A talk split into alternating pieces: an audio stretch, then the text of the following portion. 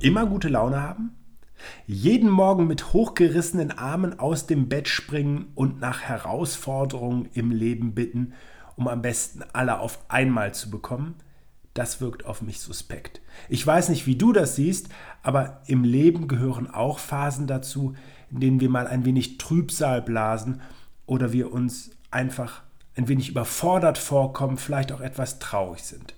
Diese Dinge wahrzunehmen hat eben auch etwas mit Realität zu tun.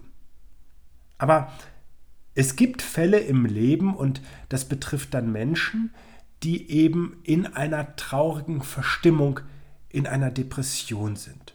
Und damit schließe ich heute das letzte Kapitel, die fünf häufigsten Krankheiten und was du dagegen tun kannst mit dem Thema Depression.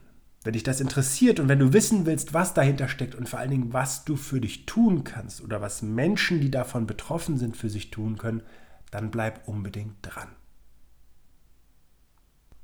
Betrachtet man eine Depression durch die medizinische Brille, dann stellt man fest, dass es sich um eine Stoffwechselstörung im Gehirn handelt. Vielleicht hast du schon mal was von diesem Botenstoff Serotonin gehört, der an den Synapsen wirkt.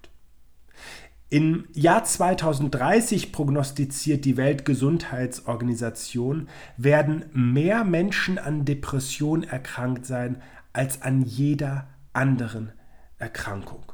Schon heute gibt es weltweit mehr als 300 Millionen Menschen, die von Depressionen betroffen sind. Das entspricht ungefähr 4,5 Prozent der Weltbevölkerung. In Deutschland sind die Zahlen für diese Erkrankung überdurchschnittlich hoch. Es sind etwa 4,1 Millionen Menschen, die davon betroffen sind. Das entspricht dann etwa gut 5% der Bevölkerung. Damit zählt Depression zu einer großen Volkserkrankung. Und auch wenn man im ersten Moment denkt, das ist eine Erkrankung, an der man nicht unbedingt verstirbt, hat sie einen immensen Einfluss auf die Lebensqualität und ist damit eben auch oft wiederum ein Tür- und Toröffner für Erkrankungen, die eben in der Folge entstehen. Denn Menschen, die eine Depression haben, die nehmen oft weniger am Leben teil. Die können teilweise ihrer Arbeit nicht nachgehen, die können sich weniger eben aktiv ins Leben stürzen. Und das gehört eben auch mit dazu, um gesund zu bleiben. Was können Menschen tun, um das Risiko klein zu halten. Entgegen der anderen bisher in dieser Serie beschriebenen Krankheiten ist es etwas schwieriger, diese Frage klar zu beantworten. Denn das Risiko einer Depression gering zu halten, fällt insofern sehr schwer, als dass es in den meisten Fällen keinen ganz klaren Auslöser für diese Erkrankung gibt. Beziehungsweise es kann eine genetische Disposition dafür geben, also eine genetische Voraussetzung, die dann wiederum eine solche Erkrankung entstehen lässt. Aber das ist wiederum nur eine Möglichkeit. Häufig ist zu beobachten, dass Menschen, die an einer Depression erkranken, dies, dass dies aus einer Verlustsituation entsteht. Also beispielsweise, dass ein Mensch durch Tod oder Scheidung weggerissen wird. Aber auch das Alter kann eine Rolle spielen. Denn wenn wir Menschen im Alter das Gefühl haben, weniger gebraucht zu sein oder wir feststellen, dass unsere Fähigkeiten abnehmen, dass wir möglicherweise durch andere chronische Erkrankungen weniger aktiv am Leben teilnehmen können, dann nimmt einem das auch Stabilität, dann nimmt einem das auch Vitalität und auch das kann eben zu Einschränkungen führen. Insofern kann man wieder grundsätzlich sagen, dass es Sinn macht, sich um die Gesundheit zu kümmern, um eben allein auf eine gute Vitalität und auch eine gute geistige Verfassung zurückgreifen zu können. Denn das wiederum scheint eben großen Einfluss auch auf die Entstehung einer Depression zu haben. Abgesehen davon spielt für die seelische Gesundheit, um es einmal so zu bezeichnen, auch das Umfeld eine wichtige Rolle. Das soziale Umfeld, also die Menschen, die einen umgeben. Und auch hier ist nachzuvollziehen, dass im Alter, wenn eben der Bekanntenkreis schrumpft, sei es durch die eingeschränkte Mobilität oder eben auch durch das Ableben von langjährigen Freunden, der Anschluss und der Zusammenhalt mit anderen Menschen zwangsläufig reduziert wird. Aber das soziale Umfeld ist wichtig und aus mehreren Gesichtspunkten.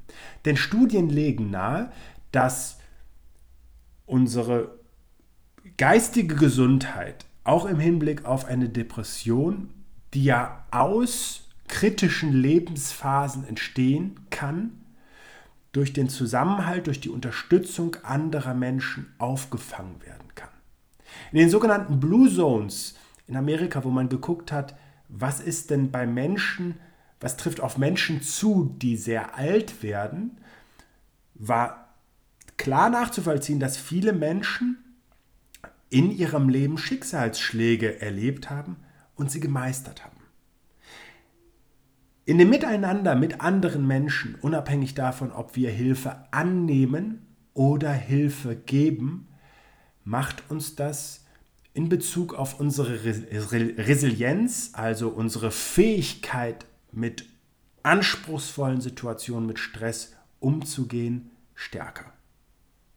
Und deswegen ist es auch wichtig, dass wir, wenn wir das Gefühl haben, in Lebenslagen überfordert zu sein, dass wir Hilfe auch suchen, dass wir um Hilfe bitten. Das klingt zwar im ersten Moment trivial, aber es ist nun mal die Grundvoraussetzung, damit wir auch Unterstützung bekommen können. Darüber hinaus, und das mag jetzt auch gerade für jemanden, der betroffen ist, etwas trivial klingen, eine Depression entsteht nicht von heute auf morgen.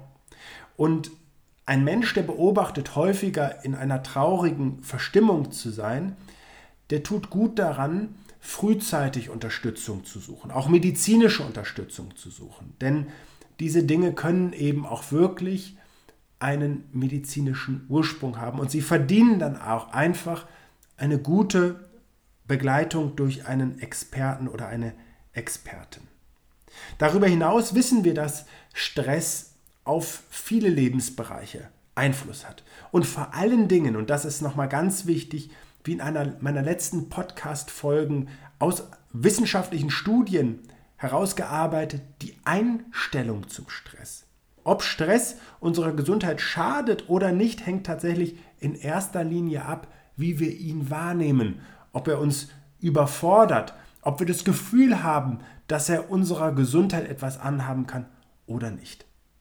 Und auch hier ist es so, ein Moment von Überforderung, der kurzweilig ist, eine Phase einer großen Anstrengung, die kurzweilig ist, eine kurze Phase einer Misere haben weniger Einfluss auf die Entstehung einer Depression, als wenn wir das Gefühl haben, dass sich viele Dinge dauerhaft aneinander reihen und ein Gefühl auch der Überforderung, der Machtlosigkeit entsteht. Menschen, die das Gefühl haben, eben immer wieder vom Leben auch gezeichnet zu sein, die kommen natürlich auch aus dieser traurigen Situation, aus dieser Situation der Überforderung viel schlechter raus. Und auch hier zählt es wieder, ein gutes soziales Umfeld kann viele Dinge auffangen. Wir wissen allerdings auch, und damit kommen wir wieder eigentlich zu einem ganz, ganz wichtigen Faktor oder zwei Faktoren zurück, dass Bewegung eine ganz, ganz große Rolle auf unsere psychische Gesundheit hat.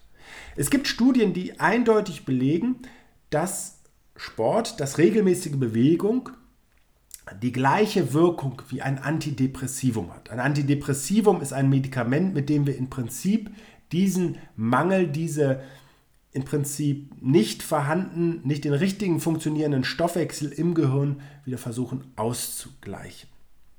Und wenn wir an der Stelle eben die körpereigene Produktion bestimmter Botenstoffe anregen, und das passiert bei Bewegung, es ist eine regelrechte Verjüngung im Gehirn, die einsetzt. Es ist ein ganzer Cocktail aus Serotonin, Dopamin, Noradrenalin, der eben auch die Stimmung, die Energie wesentlich verändert. Und dabei geht es nicht darum, sportliche Höchstleistungen zu bringen, sondern eine regelmäßige Aktivität ins Leben zu integrieren, bei der wir vor allen Dingen auch wiederum unser Selbstwertgefühl steigern können. Das Gefühl, auch in einer schwierigen Lage gewappnet zu sein. Und diese Form der Bewegung hat einen kleinen Nachteil gegenüber zu dem Medikament, das wir einfach verschreiben oder verschrieben bekommen. Und es ist die Tatsache, dass wir A, die Leistung dafür selber erbringen müssen und dass es nicht unmittelbar wirkt. Es braucht tatsächlich etwas Zeit. Es braucht diese Kraft, diese Unterstützung, manchmal auch von außen, das eine Zeit lang durchzuhalten. Und dann ist es aber, und das ist das Schöne eben, ohne Nebenwirkungen, sondern nur mit Wirkung und vor allen Dingen aus dem eigenen Beitrag zu leisten und in keinerlei Abhängigkeit von anderen Menschen, von Experten, von Medizinern oder Medizinerinnen. Und auch Ernährung bleibt in diesem Zusammenhang ein wichtiger Faktor. Menschen, die zum Beispiel häufiger in diesen traurigen Verstimmungen sind, zeigen Studien, dass zum Beispiel der Zuckerkonsum diese Hoch-Tief-Phasen, in denen sich eben Menschen mit einer Depression auch befinden, verstärkt. Und wir wollen ja eigentlich eher darin eine Gleichmäßigkeit. Weder das Überschwingende nach oben als eben diese Tiefphasen, durch die jemand ähm, mit einer Depression auch schreitet. Und deswegen hilft auch hier eine ausgewogene und gesunde Ernährung, bei der eben ganz bewusst auf diese Nahrungsmittel mit einem Suchtpotenzial, sprich Zucker, Alkohol, aber eben auch, passt jetzt nicht in den Nahrungsbereich, aber eben auch ähm, andere Drogen oder eben äh, Suchtmittel dürfen eben in dem Zusammenhang unbedingt vermieden werden, um auch da eben die eigene Kontrolle stärker aus der Hand zu geben. Diese Einblicke in eben das Thema Depression sind mit Sicherheit für Menschen, die betroffen sind, erstmal auch eine zusätzliche Anstrengung. Und aus einer solchen Situation rauszukommen, bedarf tatsächlich einer Energie, einer großen Portion Mut und nicht selten der Unterstützung von außen. Deswegen möchte ich auch in diesem Podcast an dich appellieren, der du möglicherweise oder die du nicht davon betroffen bist unmittelbar, aber vielleicht einen Menschen kennst oder eben so etwas beobachtest im Freundeskreis, Unterstützung anzubieten. Lieber mal früher eben äh, jemanden mit einzuspannen, wieder st stärker mitzunehmen, vielleicht auch gerade Lebensereignisse, die eben dieses Potenzial einer Depression mitbringen, eben diese Verluste, diese Verlustsituation, über die ich gesprochen habe, dann die Menschen etwas mehr im Auge zu haben und eben in das soziale Umfeld stark zu integrieren. Ich glaube, hier haben wir immer wieder auch füreinander eine Verantwortung. Das ist ein großes, großes Potenzial. Es ist natürlich Verantwortung, aber wir wollen ja in einer Gemeinschaft diese Herausforderung auch immer für die Menschen, die uns mindestens wichtig sind, gemeinsam lösen. Ich wünsche dir alles Gute und freue mich auf unsere nächste Begegnung. Schön, dass du dir für meine Podcast-Folge Zeit genommen hast. Um auch zukünftig auf dem Laufenden zu bleiben, empfehle ich dir, meinen Podcast direkt zu abonnieren. Außerdem freue ich mich über deinen Kommentar und eine Bewertung von dir. Ich wünsche dir eine bewegte Zeit. Bis zum nächsten Mal.